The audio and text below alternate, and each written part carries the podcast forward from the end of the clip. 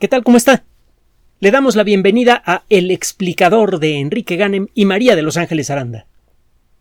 Si usted nos ha hecho el honor de seguirnos a lo largo de los años, cosa que le agradecemos mucho porque de eso, por eso existe este espacio, por su atención y de manera muy especial por el apoyo que nos otorgan algunos de ustedes a través de Patreon y PayPal. Se habrá dado cuenta que tenemos una postura muy específica con respecto al problema ambiental generado por las actividades humanas y con respecto al tema del calentamiento global antropogénico. El pasado 15 de noviembre oficialmente llegamos a los 8 mil millones de habitantes.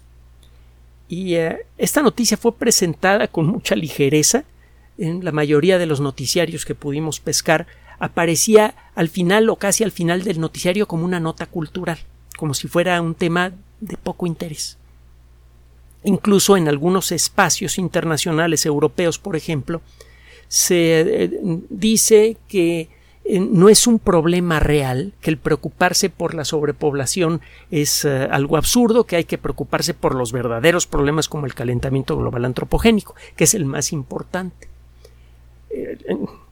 ahora vamos a, a, regresar a este tema, pero eh, le hemos comentado en varias ocasiones que existen trabajos publicados en revistas arbitradas, en revistas científicas de las de verdad, que claramente van en contra de la perspectiva calentacionista.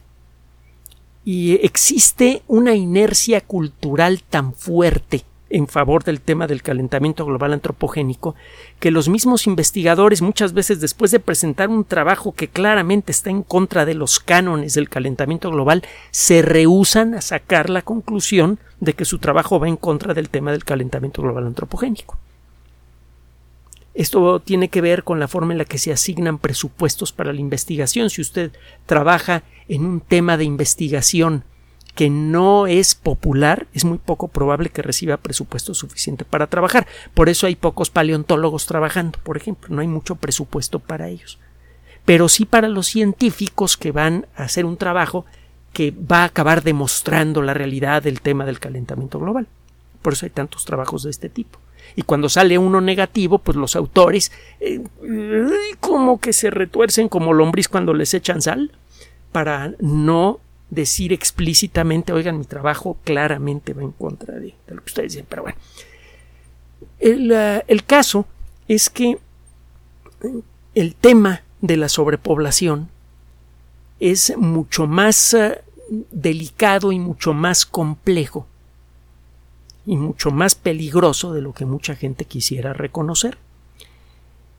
Nosotros hemos destinado este espacio, y usted lo sabe, lo, así lo hemos dicho desde el principio y así hemos trabajado, para presentarle a usted trabajos publicados en revistas arbitradas, en las revistas científicas, mm, resultados de congresos, posturas en congresos, comentarios que vienen directamente del mundo de la ciencia sobre toda clase de temas, con la intención de ofrecerle a usted una ruta de investigación si es que algún tema le interesa mencionamos las fuentes, para que usted, si se interesa en un tema, pueda aprovechar las virtudes del Internet, que son casi tantas como sus aspectos negativos, para que pueda usted encontrar eh, más información sobre el tema y pueda formar su propia opinión. Punto central de este, de este espacio. Queremos invitarlo, invitarla a que sea usted quien saca sus conclusiones con base en lo que encuentra usted en, en, eh, distintas fuentes y con el balance que hace usted de esas conclusiones. Y lo ideal es que cada quien llegue a una conclusión muy particular. Si llegan a coincidir las eh, conclusiones de varias personas, pues padre, es así como se hace la ciencia. Pero cada quien saca sus propias conclusiones. Pues bien, el, eh, nos molestó de manera especial el comentario que escuchamos en un noticiario europeo en donde decían que el tema del eh, de la eh, sobrepoblación es eh, secundario, que no importa y que el verdadero problema es el calentamiento global antropogénico.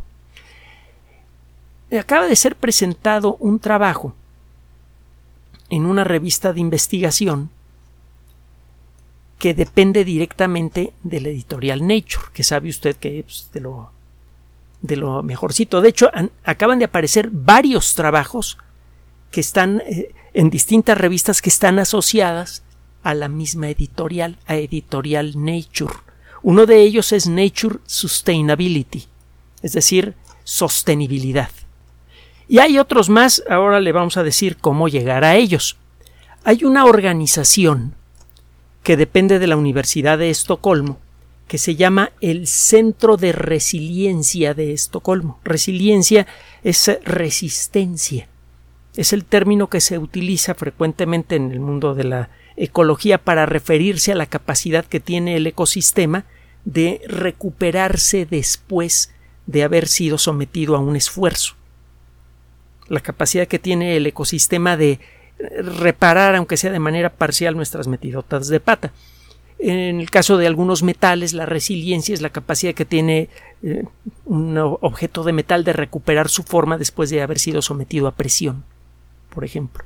Bueno, pues eh, en la página electrónica de esta organización que es stockholmresilience.org, Stockholm es Estocolmo en inglés, búsquelo en, en internet, y resilience se escribe resilience con S, la primera y la segunda con C, resilience, stockholmresilience.org.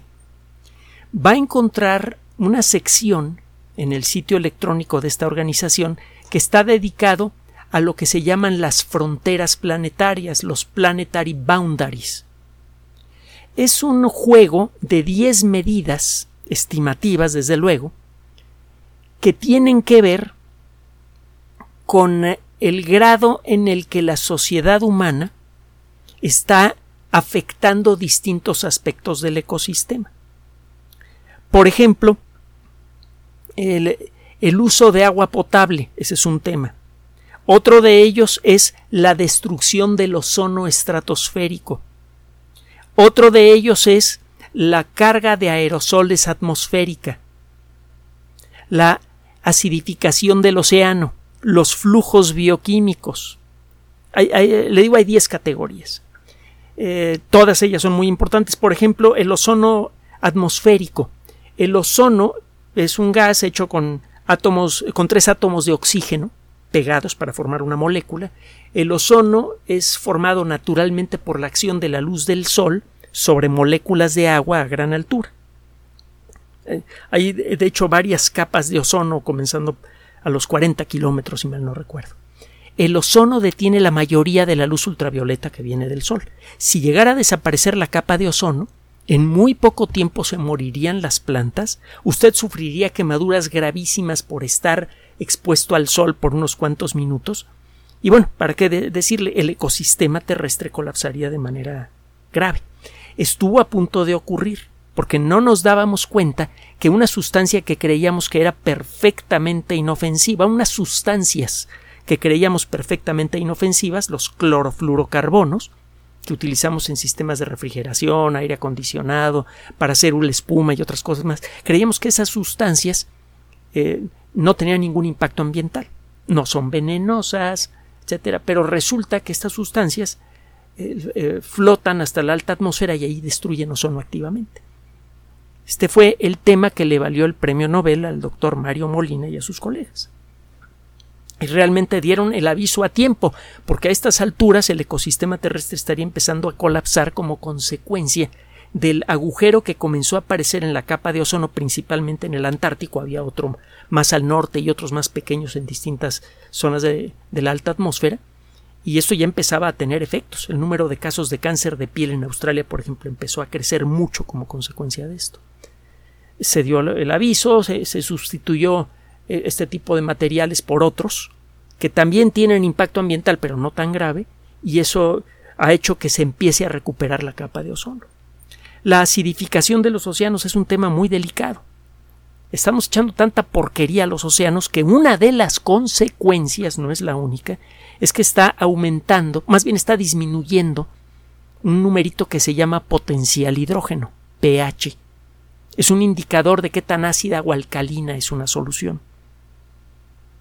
Un pH de 7 eh, eh, se lo asigna usted a una solución que no es ni ácida ni alcalina formalmente. Arriba de 7 está hablando usted de una solución alcalina, abajo de 7 es una solución ácida.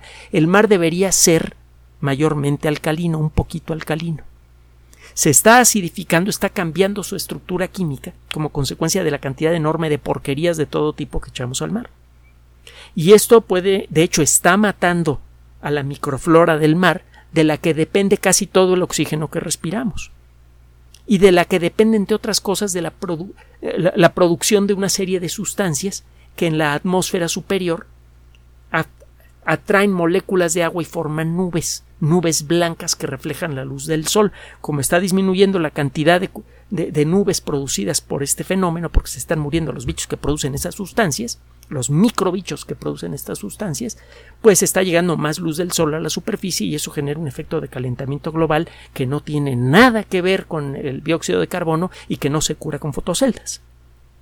Bueno, cada uno de estos rubros tiene que ver con un aspecto muy importante del funcionamiento del ecosistema hay varios rubros que no ha sido posible medir. Por ejemplo, la carga de aerosoles en la atmósfera. Un aerosol es eh, algún material líquido o sólido muy pequeño que flota en la atmósfera.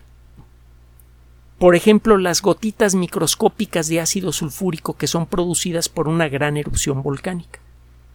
Esas microgotitas de dióxido de azufre que se convierten en ácido sulfúrico en contacto con la humedad del aire forman una niebla amarillenta que bloquea en buena medida la luz del sol. Eso reduce la productividad de las plantas en la superficie. Y eso es lo que provocó cambios eh, en, el aspecto de la atmósfera en el año 1816.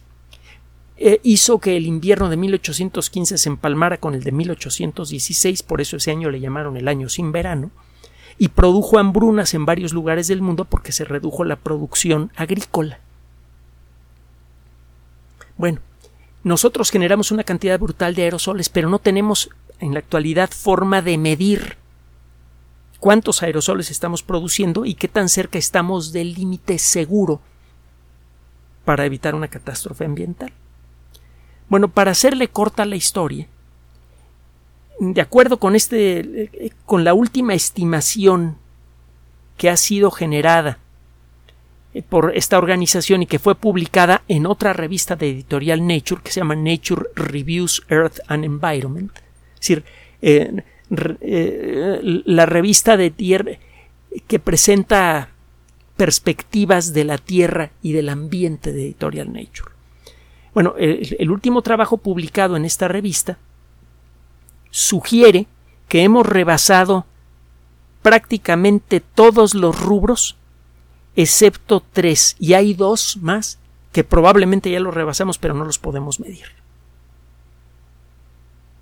Eh, hemos rebasado la capacidad de la atmósfera, eh, por ejemplo, la capacidad del ecosistema para enfrentar el impacto ambiental producido por el cambio de uso de suelo, es decir, la destrucción de bosques para poner eh, sembradíos que luego tenemos que abandonar porque a los tres o cuatro años el suelo ya no sirve para nada, por ejemplo.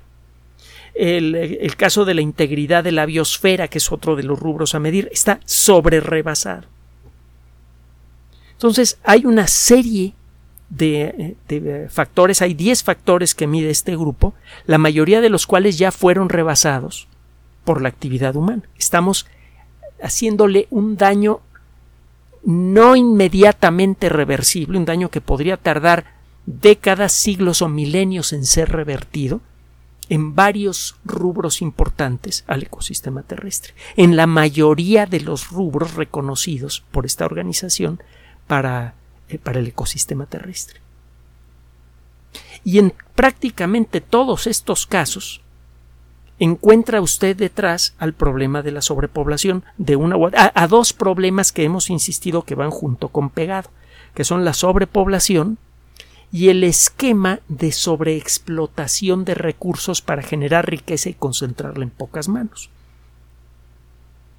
Esos dos elementos juntos están acabando con el planeta. Mire, por ejemplo, el caso de uno de los diez rubros medidos por esta organización que se llama el cambio en el sistema terrestre, Land System Change. Tiene que ver con la destrucción de ecosistemas continentales, que se cambia su uso de natural a humano. El creciente, la creciente población humana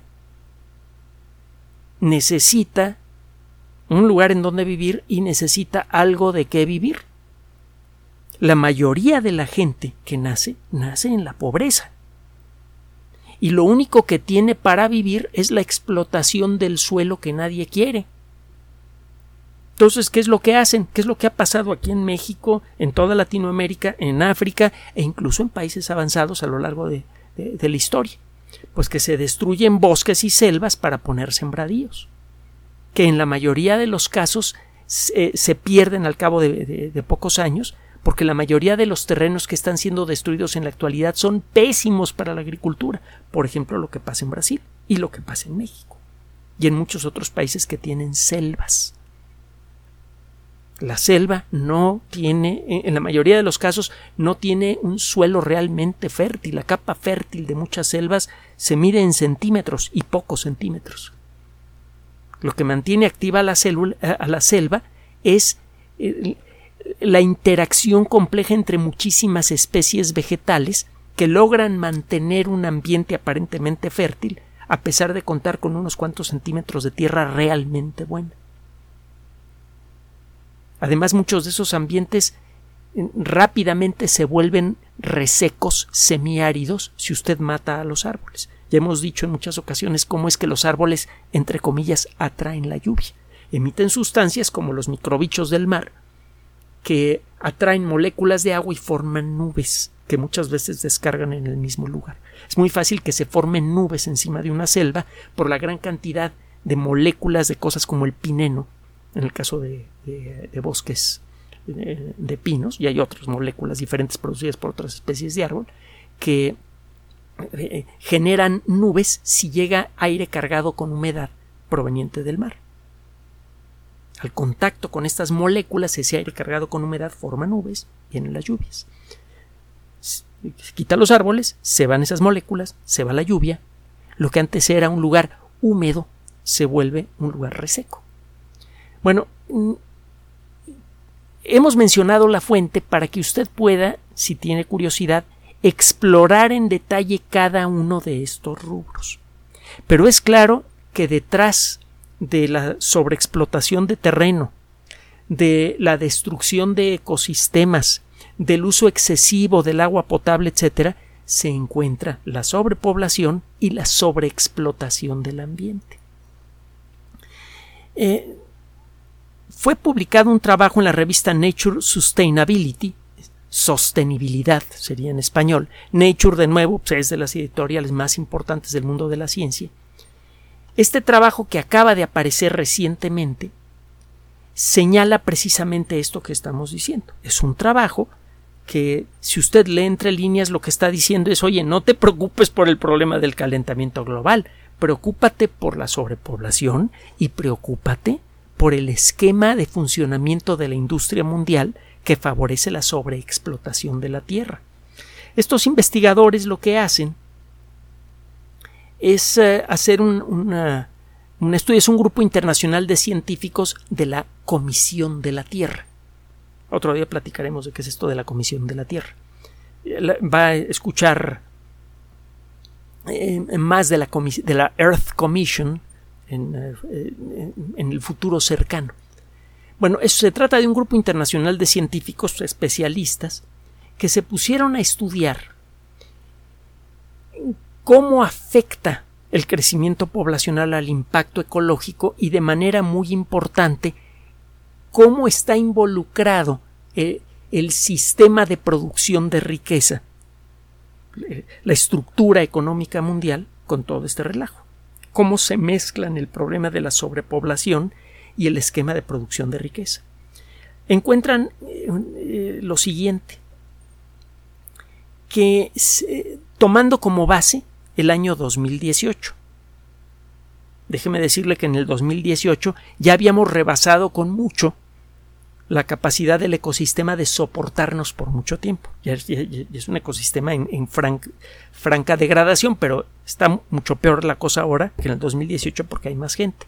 Pero bueno, tomando como base el 2018 porque los datos están disponibles, ¿qué pasaría si a la gente, que es la mayoría, la gente que vive en pobreza grave, se le dieran los medios básicos para llevar una vida digna suficiente para poder decir oficialmente que esa gente está fuera de la pobreza. Sería una vida muy humilde, pero sin necesidades apremiantes inmediatas. Esas personas tendrían seguridad en, materia de alimento, tendrían un techo, tendrían educación aunque sea mínima, tendrían lo mínimo que se necesita para vivir.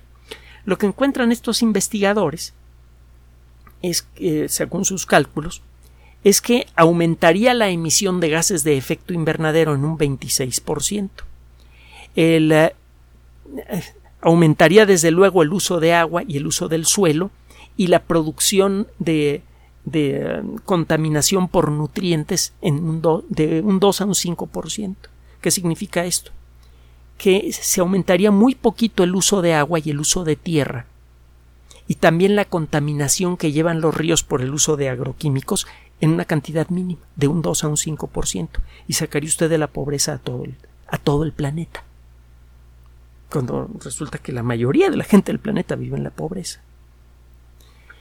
Esto ocurre porque la mayor parte del impacto ambiental de las actividades humanas es generado por las personas que están en el 4% superior, entre el 1 y el 4% del nivel más alto de ingresos.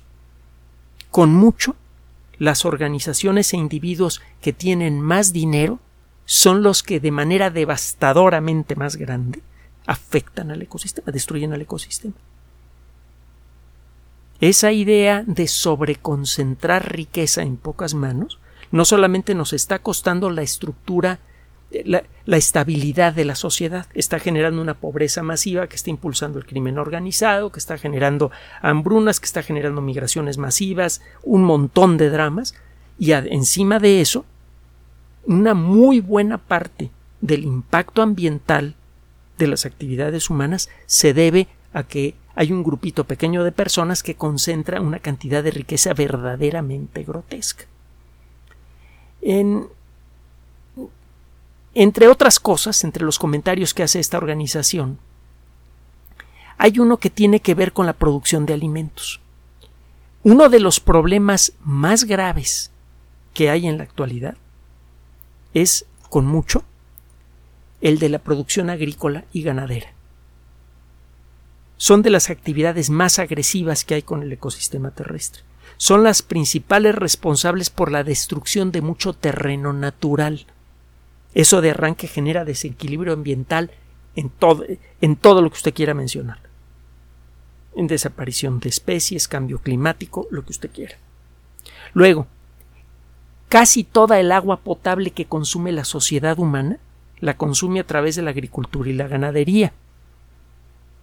Y esa agua potable es fundamental no solamente para que podamos beber usted y yo, sino para que beban todos los organismos del ecosistema.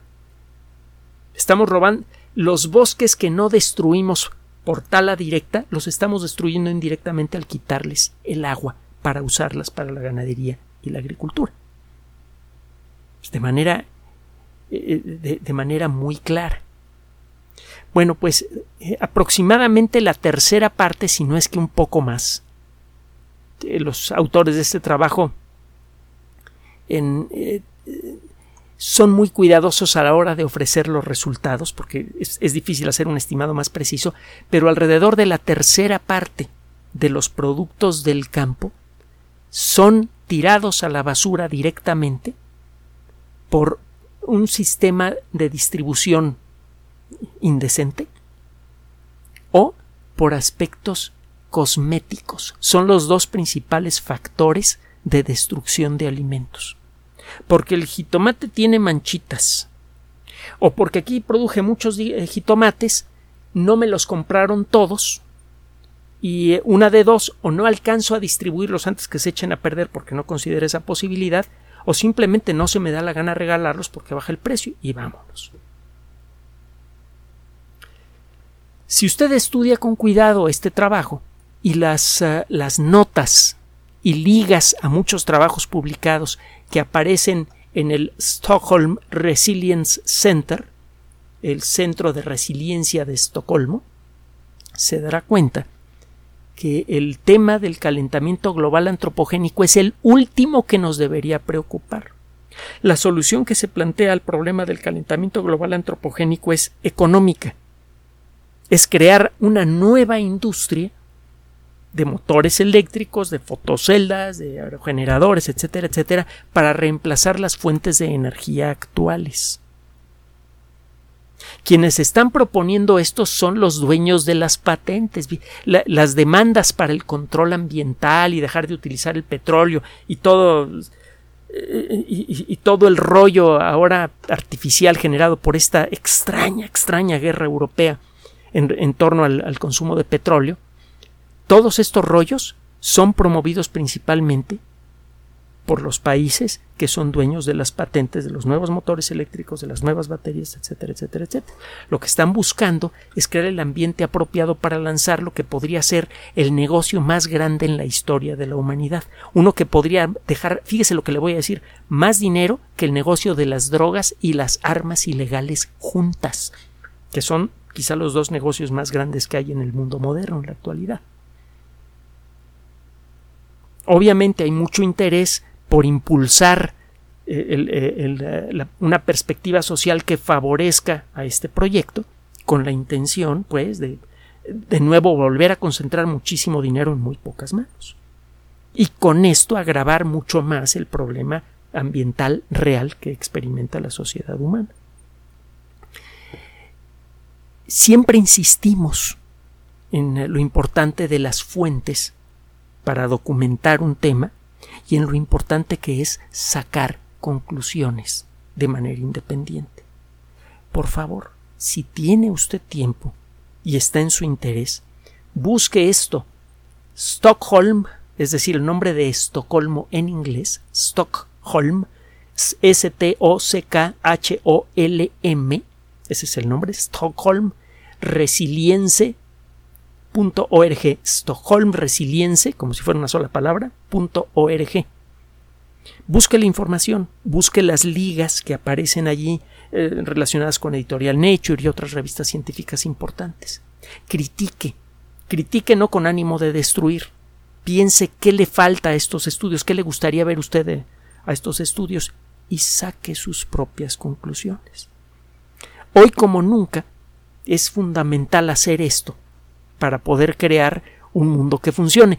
Ya para concluir, quisiera hacer referencia a las conclusiones que hacen los investigadores que publicaron el, trabajo que mencionamos antes, el de Nature Sustainability.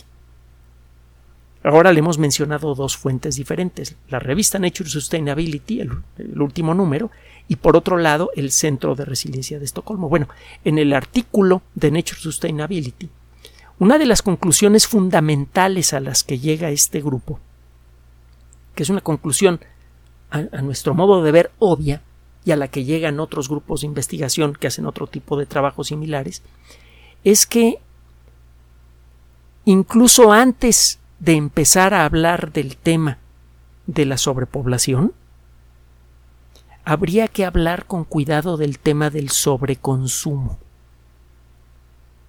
tendríamos que replantearnos por completo el funcionamiento de la maquinaria económica del planeta.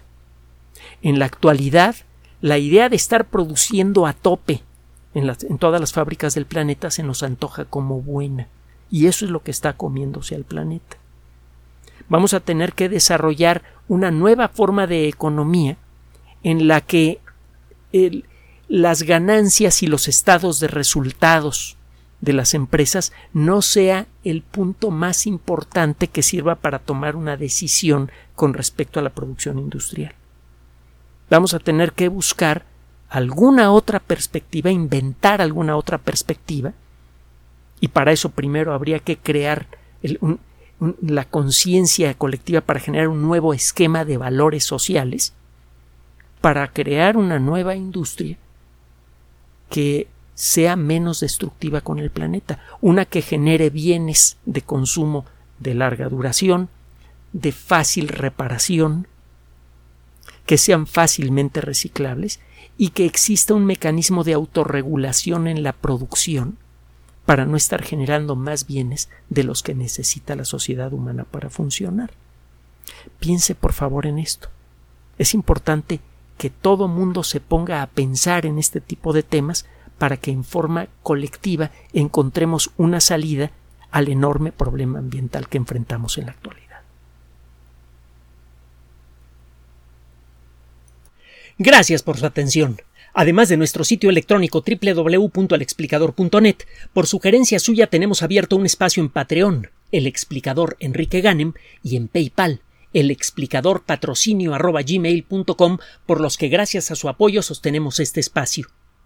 Puede usted descargar gratuitamente estos audios en formato MP3 en Spotify y en iTunes como El Explicador sitio oficial y en SoundCloud como El Explicador y con formato de video en YouTube en El Explicador sitio oficial.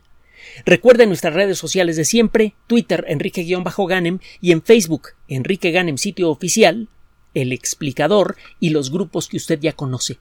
Finalmente, el explicador siempre somos María de Los Ángeles Aranda y Enrique Ganem. Gracias.